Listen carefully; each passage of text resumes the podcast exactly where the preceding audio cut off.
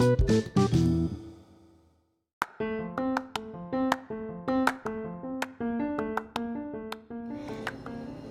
día de hoy hablaremos sobre los proyectos de investigación. Te estarás preguntando, ¿qué son los proyectos de investigación? Si es así, te invitamos a seguir escuchando para que conozcas un poco más sobre el tema. Se denomina proyecto de investigación el plan que se desarrolla previamente a la realización de un trabajo de investigación su objetivo es presentar de manera metódica y organizada un conjunto de datos e informaciones en torno a un problema para formular una hipótesis encaminada a su resolución. Súper interesante, ¿no? Este capítulo te ayudará a conocer un poco más sobre los pasos a seguir para poder llevar a cabo un proyecto de investigación exitoso. ¿Te gustaría saber cómo intentarlo? Entonces, sigue escuchando y está atento a todas las curiosidades de este fabuloso tema.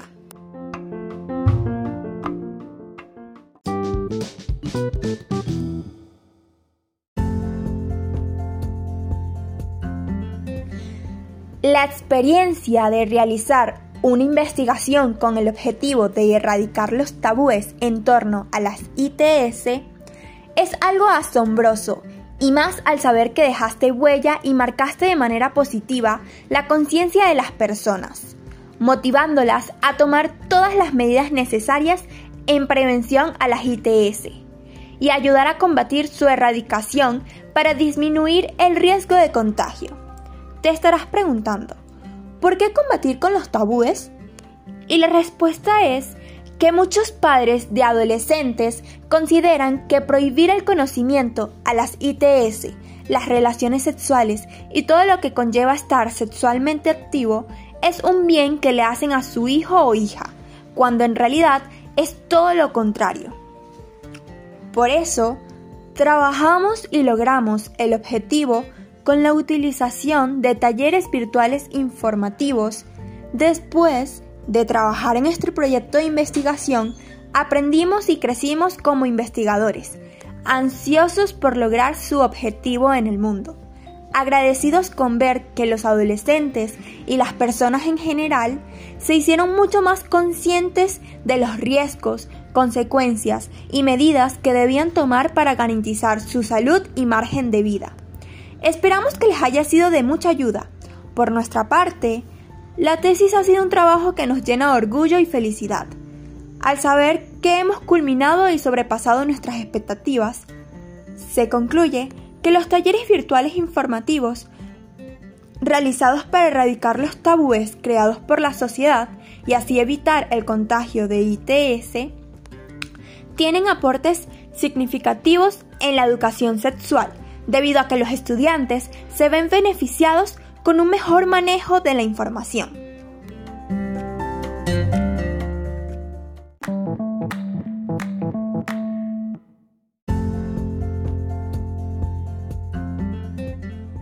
Bienvenidos oyentes a esta sección en la que les narraremos las partes más importantes de nuestro proyecto de investigación, específicamente qué es lo más importante de cada capítulo.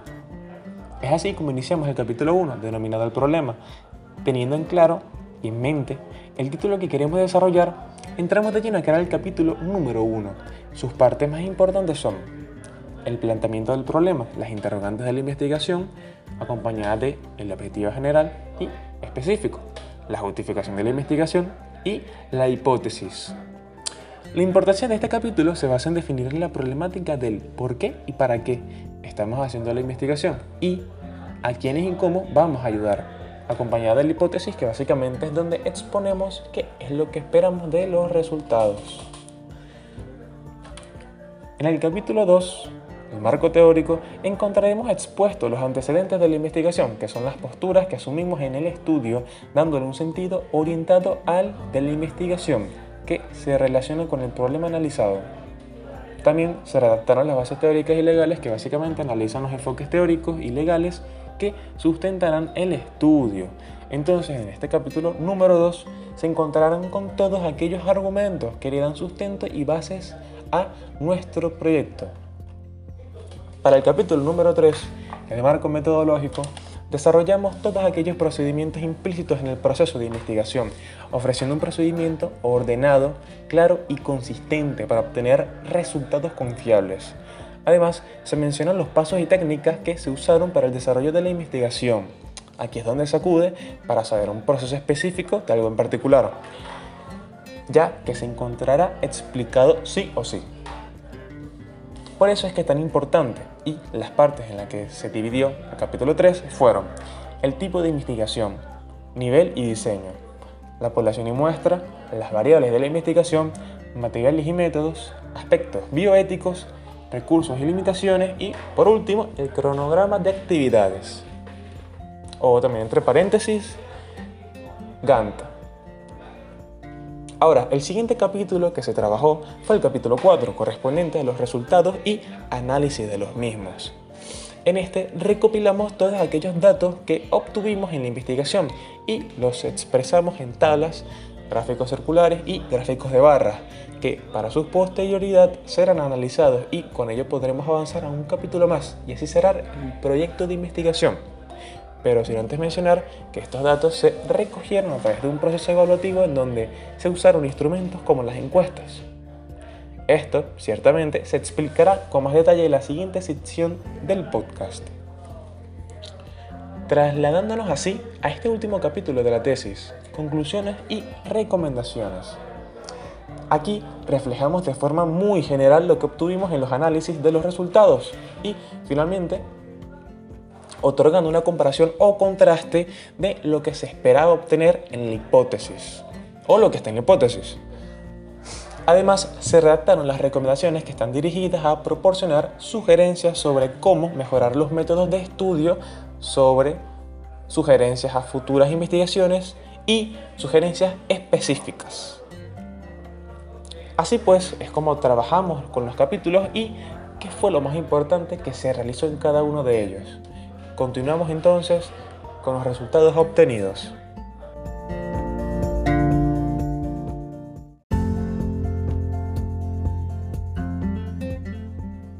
Siguiendo la idea anterior, en esta sección se hablará de los resultados que obtuvieron los investigadores al realizar su trabajo.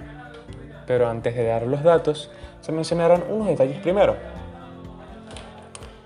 Estos resultados se trabajaron de una forma peculiar, pues estábamos estudiando si los talleres virtuales son una herramienta eficiente para la erradicación de los tabúes presentes en el tema de las infecciones de transmisión sexual. Entonces,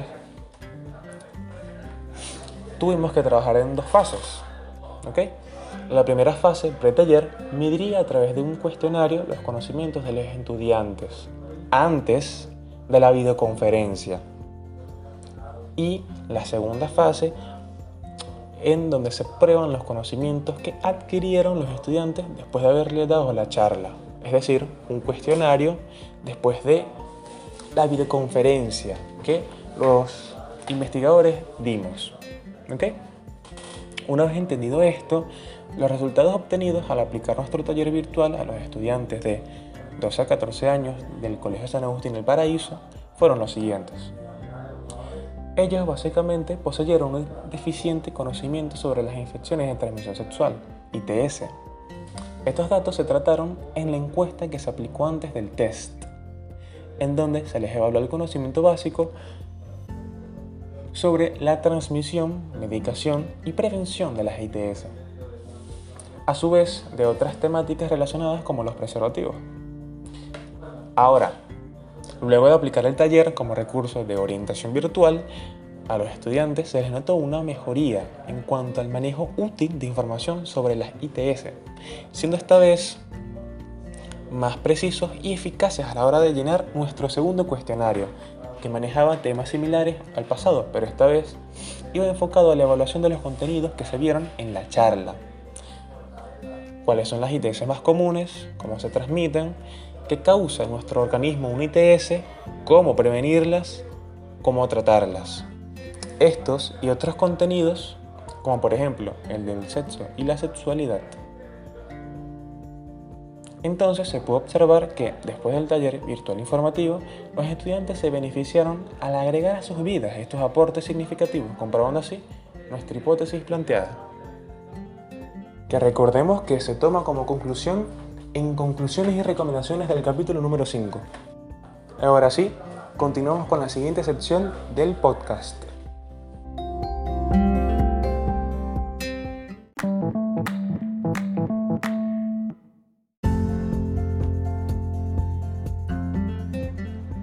Te preguntarás, ¿cuál es la importancia de realizar un taller virtual informativo para la erradicación de los tabúes en torno a las ITS? La respuesta es muy sencilla, ya que es fundamental la educación sexual para prevenir posibles enfermedades. Además, ¿conocías que es común en América Latina encontrar ambientes familiares donde por parte de sus padres al adolescente se le prohíbe informarse sobre su sexualidad. Esto obliga a los adolescentes a estar en constante autoaprendizaje, haciendo que, en su gran mayoría, reciban información confusa y contradictoria sobre las relaciones y el sexo, a medida que hacen la transición de la niñez a la edad adulta, lo que ha conducido a un aumento de la demanda por parte de los jóvenes de información confiable que los prepare para llevar una vida segura, productiva y satisfactoria. Es por ello que la investigación y realización del taller virtual se llevó a cabo debido a que es importante conocer las infecciones de transmisión sexual, cómo se pueden prevenir, de dónde vienen, en qué circunstancias se pueden transmitir entre otros factores relevantes, para así erradicar los tabúes en torno a estas.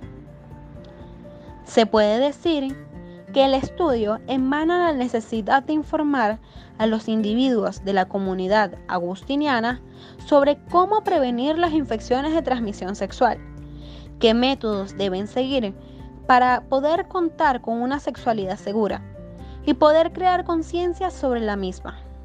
De este modo, ayudar a la educación preventiva en base a la concientización para poder llevar a los adolescentes a tener actitudes y comportamientos que resguarden su salud y bienestar en general.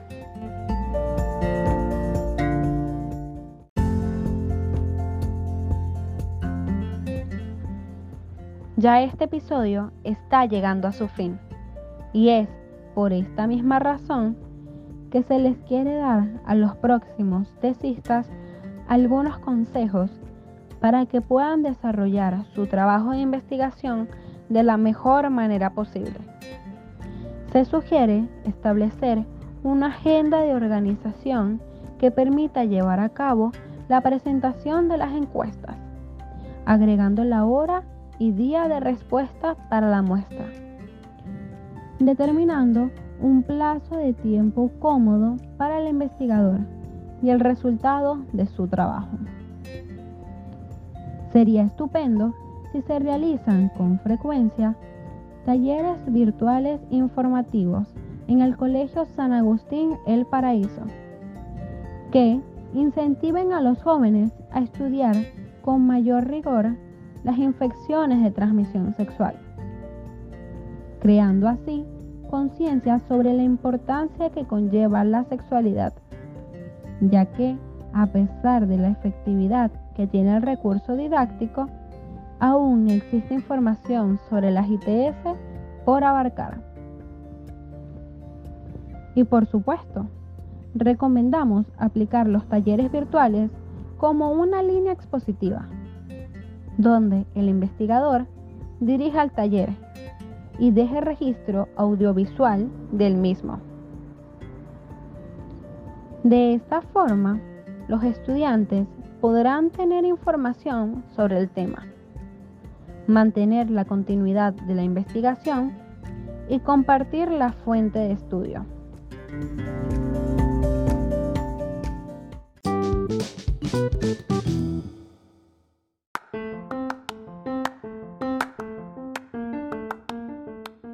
Eso ha sido el final de nuestro podcast.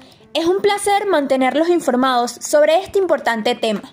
Muchas gracias por sintonizarnos. Los invitamos a guardar este asombroso podcast para escucharlo nuevamente en un futuro. No dejen de lado nuestras redes sociales de Twitter e Instagram, que nos pueden conseguir como satecin60-a03. No se lo pueden perder, porque estaremos atentos al impacto de aprendizaje que dejó nuestro podcast. Ha sido un placer para nosotros formar parte de su entretención, aprendizaje y diversión.